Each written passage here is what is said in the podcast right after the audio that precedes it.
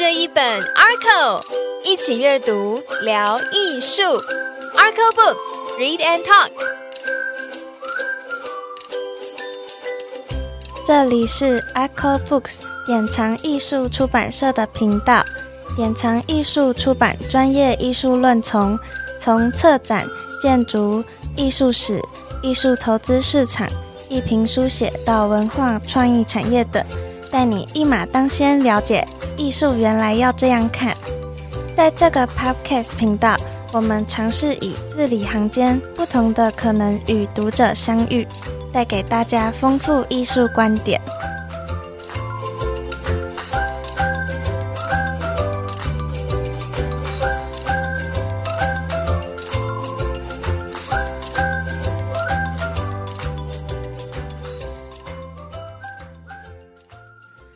是主持人 Tomato，典藏艺术出版的推广大使。今天要来聊聊新书《朱延平七日谈》。朱延平是资深的电影导演、编剧、出品人，是台湾八零到九零年代最重要的电影导演之一。四十几年下来，他累积了一百多部作品，像是经典作品《好小子》《小丑》《七匹狼》等等。都是许多六七年级生的回忆。朱延平七日谈这本书由朱延平导演口述，透过作者蓝祖蔚精辟的提问与撰写，以一日一对谈共七个主题、七部经典电影，延伸出朱延平导演的电影人生故事。我们很开心邀请到作者蓝祖蔚来跟我们分享这本书以及电影故事。欢迎蓝祖蔚老师。好，谢谢叶希好，大家好。嗯，老师好。哎，嗯，蓝祖蔚老师是非常资深的媒体人和影评人，现在担任国家电影及视听文化中心董事长，绝对可以将蓝祖蔚老师称作是台湾电影的百科全书。过奖了，这不敢当，我只是一个喜欢看电影的人。是，那想请老师先聊聊自己和电影的结缘。然后是如何在这几十年来从事电影研究和书写的工作中，有着持续走下去的动力？在我二十五岁以前，我其实是很单纯的一个喜欢看电影的人。但是呢，后来有机缘凑巧，能够从进入到报社，然后主跑的第一条新闻线呢，就是跑电影。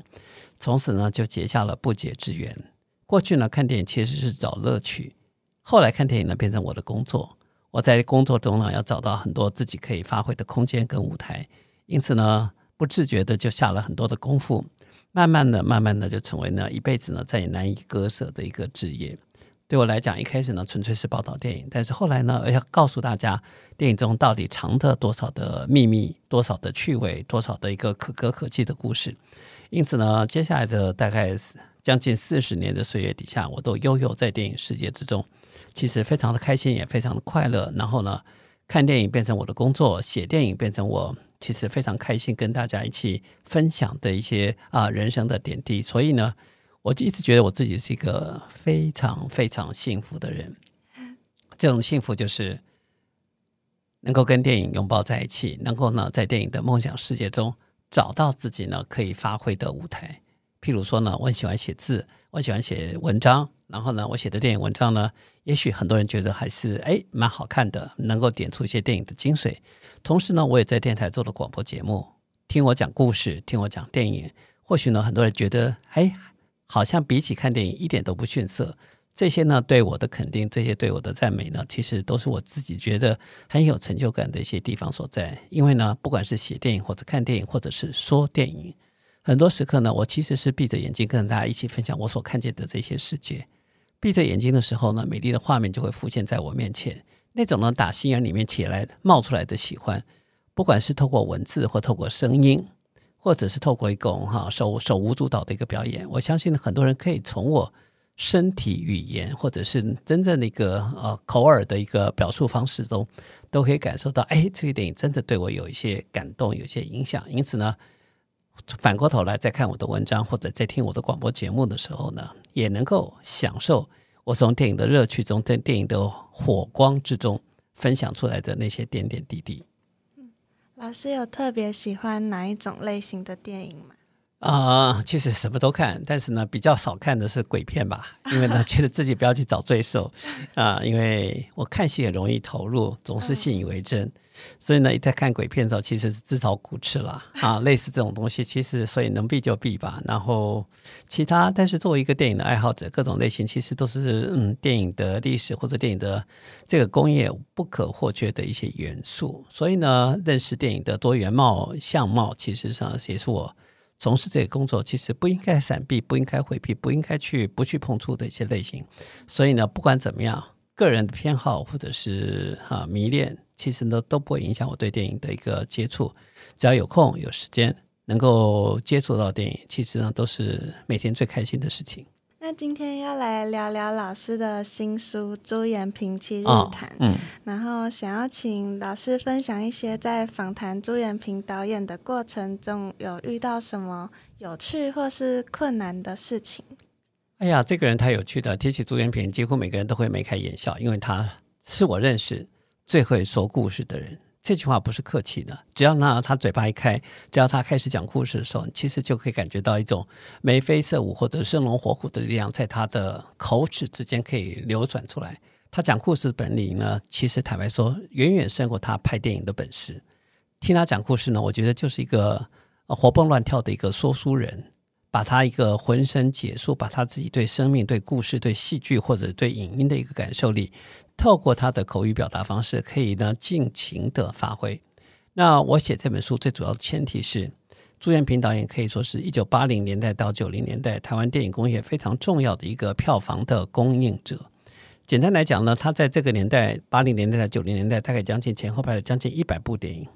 那可想而知，他每年的生产量是非常多的，一年至少四部到六部这样一个生产量。那对一个创作者而言，能够生产出这么多的产品，而且呢一直受到票房的支持，很多观众喜欢他。虽然看过之后，也许很快就忘记了，但是呢，他们愿意买票来看他的电影，愿意可以呢从他的电影中找到花钱找乐子的那个乐趣的时候，我倒觉得它是一个非常重要的电影现象。这个电影现象呢，其实或许在过去的世代底下不能够赢得影评人的青睐，甚至在影史上真的要讨论他的成绩或贡献的时候呢，其实往往会被轻易给忽略掉了。但是回到一个工业的生产面上来讲，在八零年代，台湾面临最大的威胁是跟同样讲华语的香港电影的竞争。所以呢，朱延平那个时期有个最沉重的使命跟负担，就是呢，拳打拳拳拳打成龙，脚踢洪金宝，打败信一城。这句口号其实简单讲了一件事情，就是香港电影那时候非常受到台湾的观众的欢迎，所以呢，他的电影其实相当程度的要替台湾的电影工业、替台湾的电影工作者保留住一线生机。只要他的电影能够卖座，其实片商就愿意投入更多的钱支持本土的电影的拍摄。所以呢，当那时候的本土电影各种不同的类型，有功夫拳脚片，也有爱情文艺片，甚至有非常啊、写实的社会写实暴力的电影。但是呢，各种不同的类型，最后回到朱延明身上的时候，他总是轻易以他的喜剧类型电影能够戏剧最大的观众愿意花钱买票去观看。那他的票房的成功呢，其实在八零年代稳住了所谓的台湾电影的半片江山。使得那时候非常重要的几个重要的国片档期，不管是暑假档、寒假档、过年档，或者是春节档、清啊、春假档，只要有朱延平的电影推出的时候，至少投资片上都可以保证它的投资是回收的，甚至有获利的，甚至因此有更大的资金可以呢转往其他类型的电影去投资跟拍摄。所以呢，在一个电影产业的一个现实面上来做算计的时候，朱延平导演确实是那个年代的八零年代到九零年代。国片产业的一个重要的幕后的推手，但是呢，也因为是它的重要性是这么的特殊，但是呢，在评论界上对它的忽略或者是从来没有讨论，却也是一个非常残酷的现实。所以呢，基于从电影史的观点来看的时候，替这样一个传奇人物挖根、刨底、探究他的创作脉络呢，或许是也是还原电影史的情貌，或者是让大家知道。八零年代的、九零年代的电影产业到底长成什么模样？到底为什么会变成这么一副德性？因为呢，过去我们所熟悉的八零年代或九零年代电影都是以台湾新电影为主题。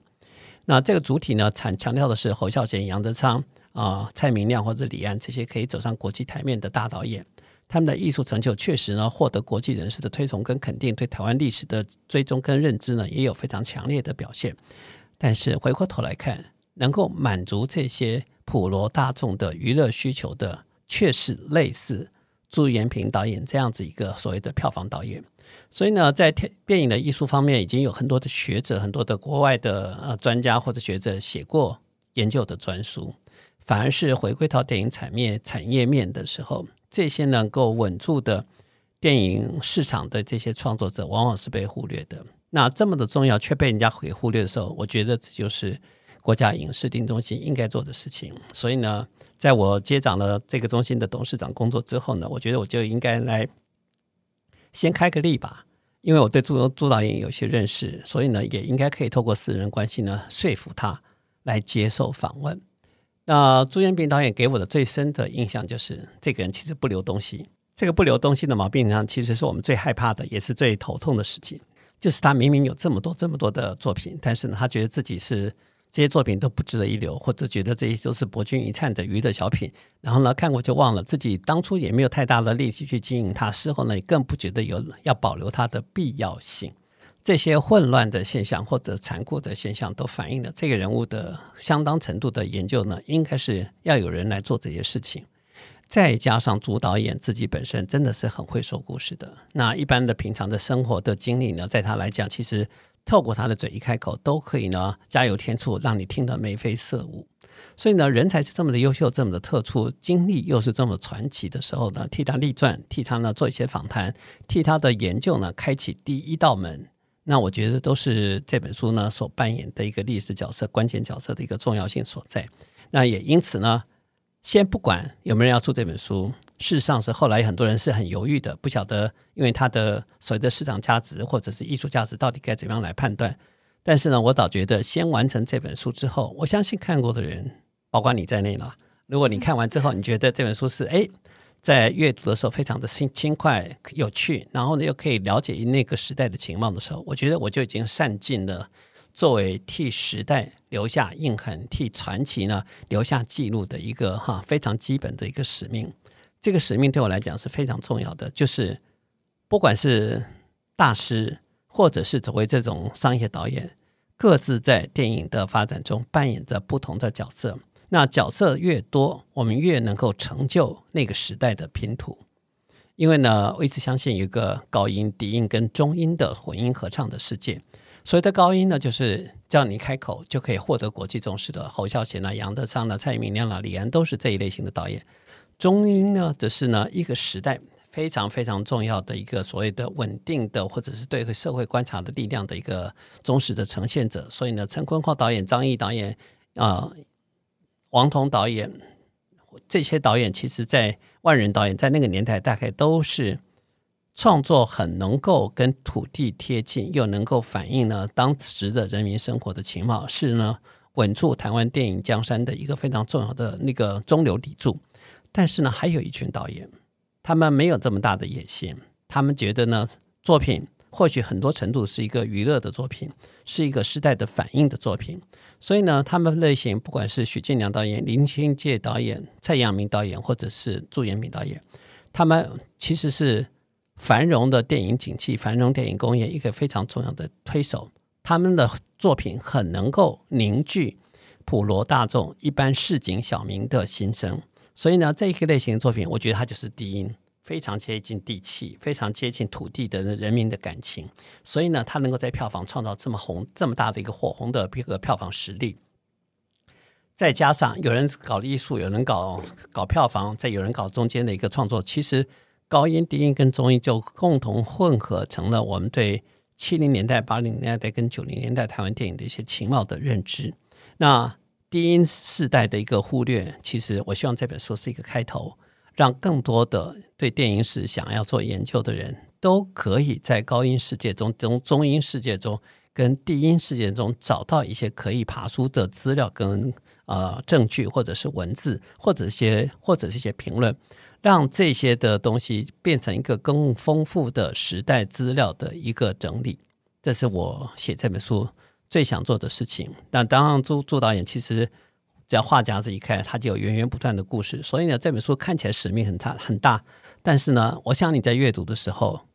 应该是很轻快的，很很能够在轻松的阅读底下呢，就重新理解了。其实你没有经历过的那个一九八零年代或九零年代的情貌，这也是我写这本书最重要的一个想法，是因为他的健谈让我的落笔似乎有神。他的故事精彩度呢，要让这本书其实可看性增加很多。那有这样子一个配合，我相信我的文字其实只是忠实把这样子一个人物的情貌或者是神采呢，做出一个画龙点睛式的一个整理。那有机会你要重新看见这个时代，这本书我相信是一个很重要的入门书。入门书之后，带领你去想去认识那个时代，或者这些个人，或他的作品，应该有一个更好的一个导引的方向。七日谈是以一日一对谈，大概七个主题，然后七个电影来作为整本书的脉络主轴。想问您，挑选这七本书的意义跟缘由？啊，一方面主要是时间的约定吧，哈，因为导演当然愿意花时间来谈这些事情的时候，其实要把他的生命章节走过的一些岁月历程。做出一些重点的划分，然后呢，我一开始想的应该就是许不了了、诸葛亮了，或者是童星，他曾经有过的这一段，每个合作的对象都让他创造了非常惊人的票房数字。然后呢，另外有一些是自己的梦想，但是我更好奇的是，一个人的创作的生的成果，其实跟他的成长、跟他的人生都应该有密不可分的关系。我们想要写他的传记，但是呢，写的传记又不应该是。听静乖乖的、静静的，从他出生开始一路往前走，反而是一个比较跳跃式的方向。我们先定定了几个主题，从他可以方式来谈的时候，也许我们从《七匹狼舟》开始的原因，是因为这是一部他创造的九零年代八九年非常重要的一个票房成绩。那一年特别的重要现象是有艺术上的高峰。侯孝贤的《悲情城市》在威尼斯达到金狮奖，是台湾走上国际的非常重要的一个里程碑。但是同样在那一年，《七匹狼》的票房远远比《北京城市》好许多。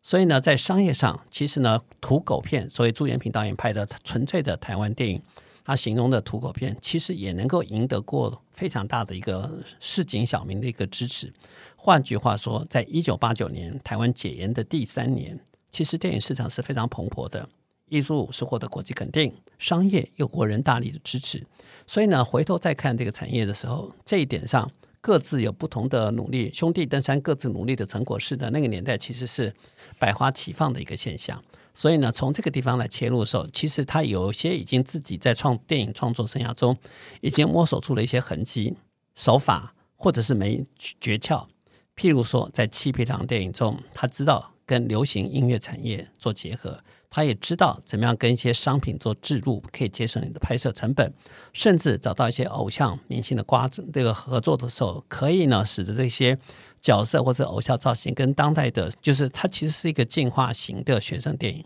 只是呢，这些学生电影的学生们不再穿制服了，他们穿起一般的流行衣服，后呢用一个创造的流行品牌式的，或者是跟音乐结合的一个流行符号的，或者是。永远不会改变的青少年叛逆的形象，都成为一个可以呢跟大众当代的年轻人共同在对话的一个很重要的一个新的媒介。但是呢，更重要的是，它其实也可以把音乐的元素呢发挥到淋漓尽致。所以呢，一群喜欢唱歌的年轻孩子最后唱起啊永远不回头的这样一个青春追逐歌曲的时候，它概就是可以把。朱延平导演其实，在摸索的前后，他从一九八零年代从小丑开始，到一九八九年这十年之间，他已经完成的所谓的商业电影的模式一次的一个总复习。这个总复习呢，他自己攀登了一个非常高的理想的票房的巅峰之后，他才开始可以比较更大胆的去追逐自己的所谓的艺术的标杆，才开始后来有的《抑郁》这些电影的拍摄。那这些呢，其实选择这个电影开头，它可以。比较有条理的、有秩序的细说从头，甚至呢可以慢慢细数说他为什么会从啊小丑这部是这部电影开始啊，从跟蔡阳明写第一个剧本开始，在小丑中有机会拍成电影的时候，甚至在电影拍完的时候还被片商骂成大烂片啊，再也不要跟他再见面了。没想到第一天就可以创造上千万的票房的时候，完全改变他自己的人生。这些改变其实超乎他自己的预期，这些改变呢成就他自己的传奇。但是是时代创造了他，还是他创造的时代？这其实是可以直接来讨论的。但是我更好奇的是，从我认识他的作品中，他的每一部作品，父亲几乎都是不见的。血缘父亲是不见的，有些先生的父亲是出现的，包括是义父啦、老师啦这些东西会出现。那这么独特的创作的脉络，跟他成长关系到底有什么？所以呢，在开始。谈这些作品的时候，我们先让他所熟悉的偶像，或者是流行，或者是票房谈起。当他画家自己开开始可以带到自己的生命成长史的时候，我倒觉得这部这本书里面所问到的朱延平跟他父亲的关系、跟母亲的关系、跟自己从不良少年从啊混军校混军校几个月就退退伍的，就被强迫退学的那样子一个惨调，那也混过帮派，但是他却形容自己其实是一个胆小的人。那这样的一个传奇人生，回过头来，父亲到底对他造成多大的一个强烈的阴影，以至于他的每一部作品里面，父亲都是消失的、卑微的，或者是想要改过却不晓得该如何跟子女沟通的一些失败的角色跟人物。我倒觉得看起来是轻轻松松的谈人生、谈过去的作品，但是归根究底，这本书还可以带领到，让你见证到每一个创作者的一个重要的灵魂。当然。朱延平导演对我来讲，更重要的意义在于，一九八零年代的台湾是一个混乱的台湾，是一个百花齐放的台湾，是一个呢从戒严的封锁的内内向的闭锁的时代，走向开放的创造各种可能性的一个开放时代。但是呢，那个年代的台湾电影其实是非常赚钱的，从七零年代到八零年代，有非常多的赚钱的契机。有赚钱的契机的时候，就有很多黑道势力介入。黑道势力确实也使得那个时代的电影呢，其实悄悄染上了一些色彩。这个色彩使得创作者其实倍极艰辛。他们很多人是在枪杆子底下，或者是在刀刀枪威胁底下，不得不去拍摄一些自己无法去喜欢的，或者是只是为了生活，或者是为了别人的生活去去演出的戏。所以呢，他究竟如何度过那个悲惨的、艰辛的、充满……刀枪威胁的黑暗的毒品的或者诱惑的这些那个恐怖年代，然后自己修成正果，修成正果意思，他今天成为台湾电影界的一个重要的领导人物。他主导的中华民国电影事业基金会，其实也就是金马奖的一个幕后的一个支持者。他也可以放手让这些演爱好电影的人机会继续在这个机机构底下发挥他们对电影的梦想跟爱追求，甚至呢，这些黑道都已经销声匿迹之后。他依旧是可以呢，在他自己擅长的或者喜欢的电影事业上，去追逐自己的梦想的时候，我倒觉得，光是他这个转变，光是他的存活在丛林中存存活的那段啊生存法则，或者是后来转变形象，找遍自己可以呢领导一个过去不是这么的接纳他，不是这么的欢迎他的一个电影产业、电影集团，他能够带领大家继续往前前进，这个本人的所有的传奇。所有的细节，所有的转折，其实都是值得重新再来跟大家分享的。如果这些能够慢慢的、逐一的调理出来给大家看见的时候，我相信大家回头再看看这本书，再对照那个我们走过的八零年代跟九零年代的台湾，应该有相当程度的时代对话的一些影响。老师在电影音乐方面也很有研究。然后过去也也研究和访问过许多电影配乐的音乐家、作曲家。那老师在书中也有提到，嗯，朱导演的电影作品中，音乐是很卖座的要素。那可以谈谈这方面的观察吗？我说他是一个很懂得生存的人，是啊，所以呢，如何存活，观众喜欢哪些，他就可以把这些元素发挥的淋漓尽致。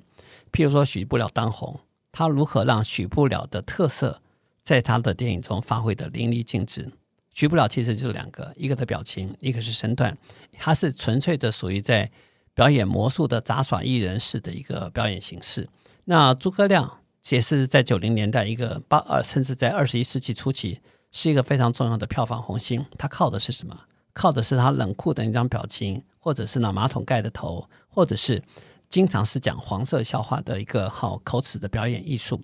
他让每个杰出的演员、特别的演员，在他的电影中能够顺着角他的原型、他的本色，给他一个适合的角色，让他去发挥。所以呢，在他找到对的方式，让这些演员能够彻底发挥的时候，他们行就可以跳出来，甚至他也最懂得如何跟这些小朋友对话，所以他可以从好小子派出非常惊人的成绩，然后新天生一对从小冰冰到小小兵，这些呢不同世代的童星都可以在他的引领底下，甚至包括大家非常熟悉的郝邵文、释小龙这些八零年代、九零年代红极台港的这些小童星们，各自在不同自己的功夫片。或者是搞笑片里面，或者是动作片里面，都能够找到自己发挥的舞台的时候，我倒觉得他的察言观色，或者是能够变风向，能够让这些风向吹到对的角度，让这些对的人呢都能够适度的发挥出来，就是他最大的一个生存本色。那音乐当然是一个不可或缺的元素，因为呢，很多电影的细节，很多电影情节，你会很容易就忘记了。因为呢，内容太多了，但是呢，电影歌曲有个非常非常特别的记忆功能。这个记忆功能是在第一次在电影中出现的时候，你会听你的耳朵听见它，就会立刻被它给催眠、接纳、吸收，然后呢，转换到你的嘴巴里面。你会开始呢哼着这个旋律，唱着这首歌曲，甚至呢，几乎不需要太多的洗脑工程，就可以呢，在电影看完的时候，哼着唱着这样的主题歌走出戏院。多年以后。你会发觉电影内容、电影的情节、电影的角色、主角的，或者是他们的名字，或者他们的对白，你大概都忘得一干二净了。但是活在电影中的这些歌曲，只要每次音乐在响起来的时候，你立刻就会开始跟着唱，开始想起啊，你曾经在看电影时候有过的一些感动。所以呢，当你在抑郁里面使用了亚细亚的孤儿，当你在呃七匹狼里面让人。当你听见的永远不回头，或者是《四傻害羞》里面的心太傻这些啊，或者是嘎嘎乌拉拉、迷你特工队的这些歌曲，不要告诉我这些音乐出现在这个电影中有什么呢必要的逻辑，而是呢，当这些音乐在电影中出现的时候，它就是一个具备非常强大的一个感染力，让你无从抗拒的感染力。它直接呢，像狂风吹袭一样，直接吹到你的耳朵，吹进你的心坎，然后呢你就被这个音乐给征服，你就记得它了。所以呢，当下你有很多很多的感动，事后你有很多很多的怀念。从感动到怀念，就是他懂得如何驾驭这些元素，成就了他这部这个人这部电影的特色一个最主要的魅力。所以呢，当我在分享这些元素的时候，我相信其实他也这本书另外一个样子就是，其实他一直把他自己的如何卖座的元素，他的公式。透过不同的访问，在不同的角度，在不同的一个章节底下，让大家可以了解一些呢卖座元素到底可以怎么样来反复的，或者是重复的，或者是直击要害式的一个呈现。所以呢，它也许不是一个告诉你 know how 的一二三四五七六七的哈，告诉你这些卖座元素到底应该怎么样排列组合。但是呢，你只要每个章节读下去，在某一些角落底下。当你发觉，哎，他告诉你这招是有用的时候，当你一点一点的检视起来，也许呢，也可以成就一个在电影丛林中能够适者生存的一个必要法则。当然呢，你刚才有提到一个问题，我到现在还没有回答，我可以直接告诉你，我在采访朱延平导演的时候，其实就是因为他是一个呃非常巨大的宝藏，他有太多太多的故事，但是呢，而且他非常会讲。所以呢，当他开始眉飞色舞，开始口若悬河，开始开始天南地北聊起来的时候呢，他常常会带着你走到一个另外一个神秘的角落去。所以呢，看他这本书，我倒觉得有时候是你可以说他是支离破碎的，是一出一段一段一段又一段的。但是呢，这个一段又一段的看起来毫无他不搭嘎，但组合起来。却可以成就这个章节的一个核心精神，可以成就他这个人的各各种片段，也就是他是透过这些碎片，透过这些组合的片段，才成就他这个人，成就他的影电影的一个传奇。所以呢，在他分享这些事故细节的时候，我倒觉得大家可以试着从短句的构想跟概念来认识这本书的一个章节，因为他常常就会分讲着讲着就会分叉，讲着讲着走到别的其他主题，但是我又努力把它给带回来的时候，也许可以让大家更加了解。他其实他的电影每一部电影大概都长成这个样子，对，有他拍作的主题精神，但是常常自己就在拍着拍着会走到其他一条路线去，所以呢，前面有些角色消失了，他也不在意，他也不必再回来，因为呢，你已经被新的一个角度、新的一个分叉线给整个的吸引过去。人如此过世，说的故事也是如此，因此成就这个电影非常他个人作品非常重要的特色。但是呢，你刚才问到我为难的地方所在是。因为故事太精彩了，牵扯到他在黑道跋扈的年代底下，那个年代有钱就有黑道。当电影赚钱的时候，黑道就会想办法在这个行业中去上下其手去来捞钱。一旦电影不是在那么赚钱的时候，当人们的生活有了各种多元的娱乐选择的时候，不再是以看电影为最主要的消费行为的时候，电影确实在九零年代末期进入到一个非常悲惨的低谷时期。所以呢，他就因此摆脱了所谓黑道的纠缠。但是在那段跟黑道纠缠的时代底下，他到底如何存活？这一点很抱歉的是，他在跟我聊天的时候，其实聊了非常多，抽了很多精彩。但是俗话说了，小鬼难缠啊，大鬼大王还好应付了，小鬼难缠。当这些大王逐渐退出江湖的时候，也许对生前的或者是过去的江湖恩怨、江湖风风雨呢？可以一笑置之，但是呢，这些小鬼可能对于大哥还是有一些敬畏，还是有一些忌惮，还是有一些自己莫名说不出来的一个偶像崇拜，可能会造成一些自己后来的江湖恩怨的风雨困扰。所以呢，朱导演在提到这些事情的时候，他讲就非常精彩，讲的非常有趣，但最后总会提醒我：哎，这些不要写吧，这些将来会有是非，会有恩怨。但是呢，对于我纯真的，就是呢。保存一个人的原始风貌的时候，我有一个责任，就是他告诉我的，我应该落成文字。但是，当这些落成文字转成一篇一篇的文章的时候，最后还是要请主述人，也就是朱元平导演自己回头重新整理哪些你觉得是妥当的，哪些你觉得是不妥的。所以呢，这本书对我来遗憾的最遗憾的是，完成的时候大概是十五万字，按照今天大概应该要五百页左右啊，但是它大概删掉了三万字。这三万字其实就有非常多的江湖江湖风雨啊，江湖恩怨的是是非非，或者是有一些呢，其实到今天都还不太适合让太多人知道的细节。但是我第一次原稿寄给他，当他把原稿再还给我，看到稿子上有非常大的一个大叉，花掉一段一段的细节的时候，第一个我是心痛的，第二个我是开心的。这两个听起来很矛盾。心痛是，哎呀，我花了那么大力气写的这些文字被删掉三万字，我很痛，我很痛。好，但是呢，我开心的事情是，他所有的删、他的涂改、他的修正，其实都反映了他对这些内容的一些态度。他越画差，这些手稿对我来讲就是历史文物，这些就是可以在送进我们的电影资料馆啊、电影影视厅中心的一个库房时候，作为一个典藏的文物，百年之后。我们都已经不在了，恩怨也已经消散了。这些档案重新出土，让大家看见当年他走过的这些路，当年被删掉的这些文字到底长成什么样？哪些关键原因？要隔很多年以后，才会让大家在笑看历史的一个心态底下，重新去认知那个呢时代洪流被隐藏的一些真实情势的时候。包括他跟他父亲之间的关系，其实跟其他人有很多的影响，而这些影响有可能影响到艺文界的一些哈恩恩怨怨、是是非非。那更多的就是这些黑道如何强逼他去拍戏的各种不堪的一些情怀往事。那这些呢，等再过二十年、再过三十年，我相信呢，就是一个已经可以解密的历史文件。也因为他画了叉。所以呢，这些留下来他不要见光的这些历史，对我来讲，这些手稿弥足珍贵。这些手稿点点滴滴告诉大家说，作为一个领导人，作为一个现在的二零二二年的台湾电影事业的领导人，在他走过八零年代跟九零年代的时候，他可以把这些当成惨痛的生命故事跟大家一起分享，但是他不愿意把它付诸文字。他的投鼠忌器，他的忌讳，其实也反映了他即使走过那个年代底下，依旧有过的一些心头的暗影。所以呢，每个叉对我来讲呢，都是 非常有趣的、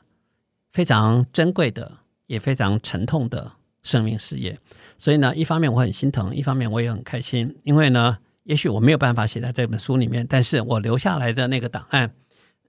因为是两次的手稿改写，所以呢，每次的改写里面。我又从他的字斟句酌中告诉大家，虽然他号称朱随便拍戏啊哈，得过且过，没有太讲究艺术的精确或者是考据的一个繁琐，但是他对文字的推敲是非常认真跟严谨的。所以呢，看他对标点符号的讲究，看他对每个字句的一个斟酌跟要求，就了解为什么他得到的第一个奖，也是目前为止的第二个奖，就我只拿过两次奖的第一个奖是最佳编剧奖。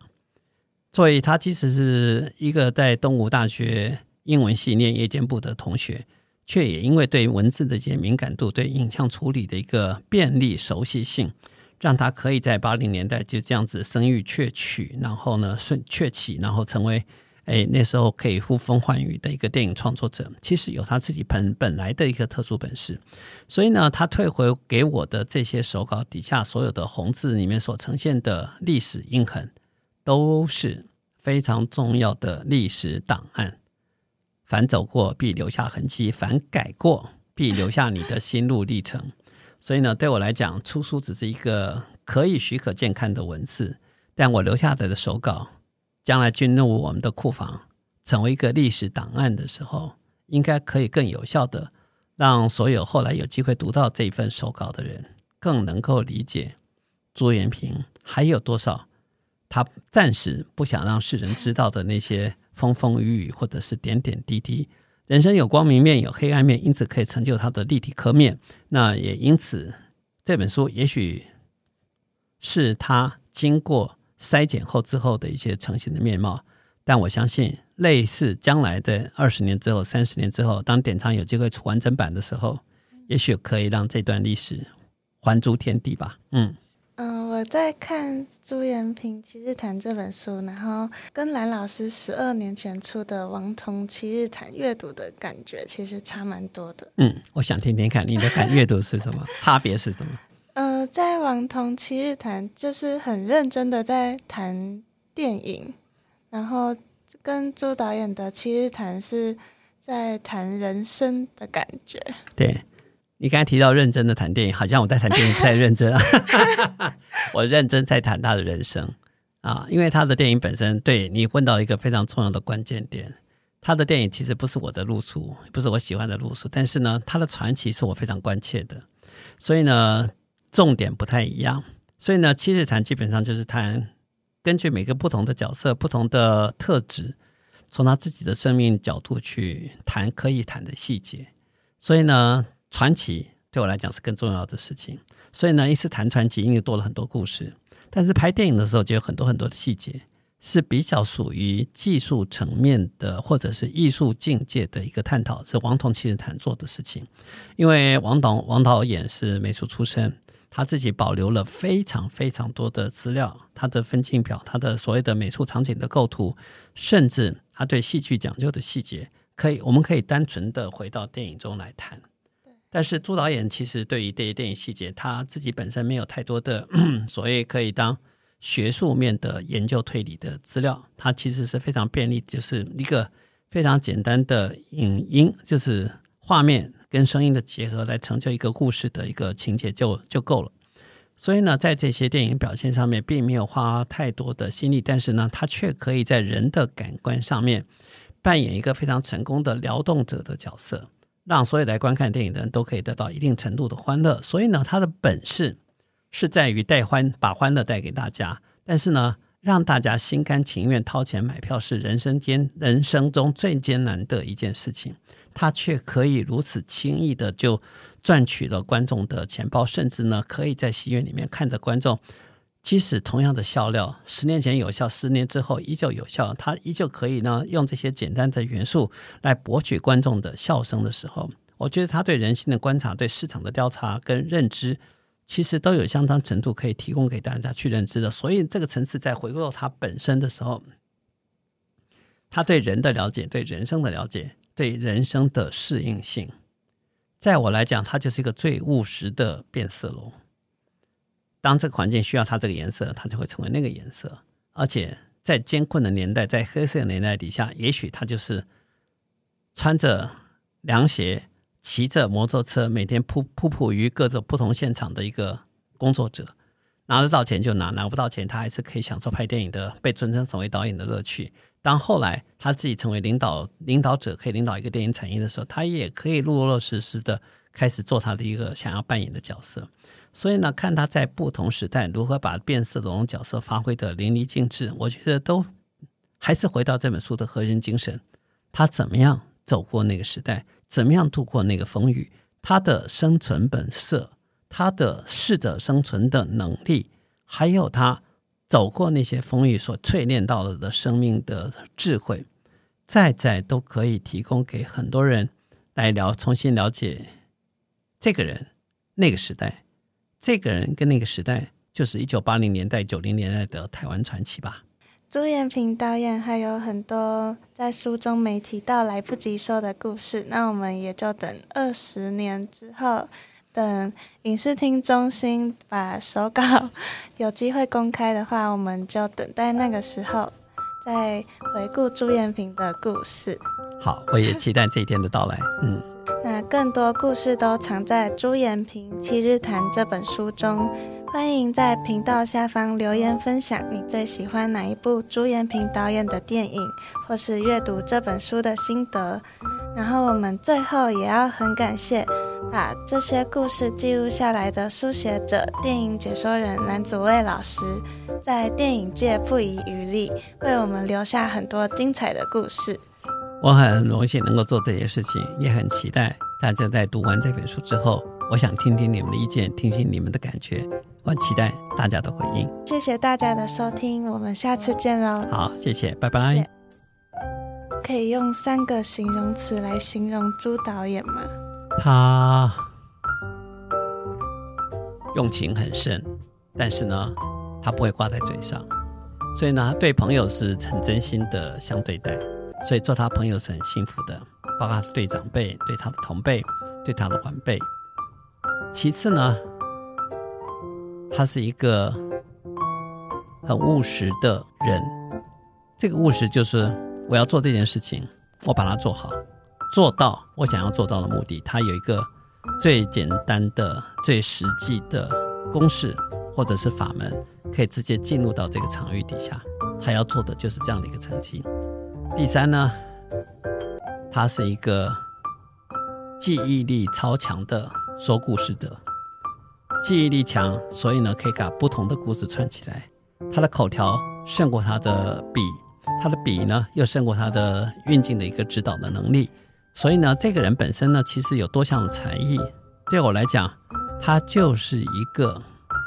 本身就是一个笑匠。他知道怎么样把欢乐带给大家，他知道怎么样让有他存在的环境空间底下都宾主尽欢。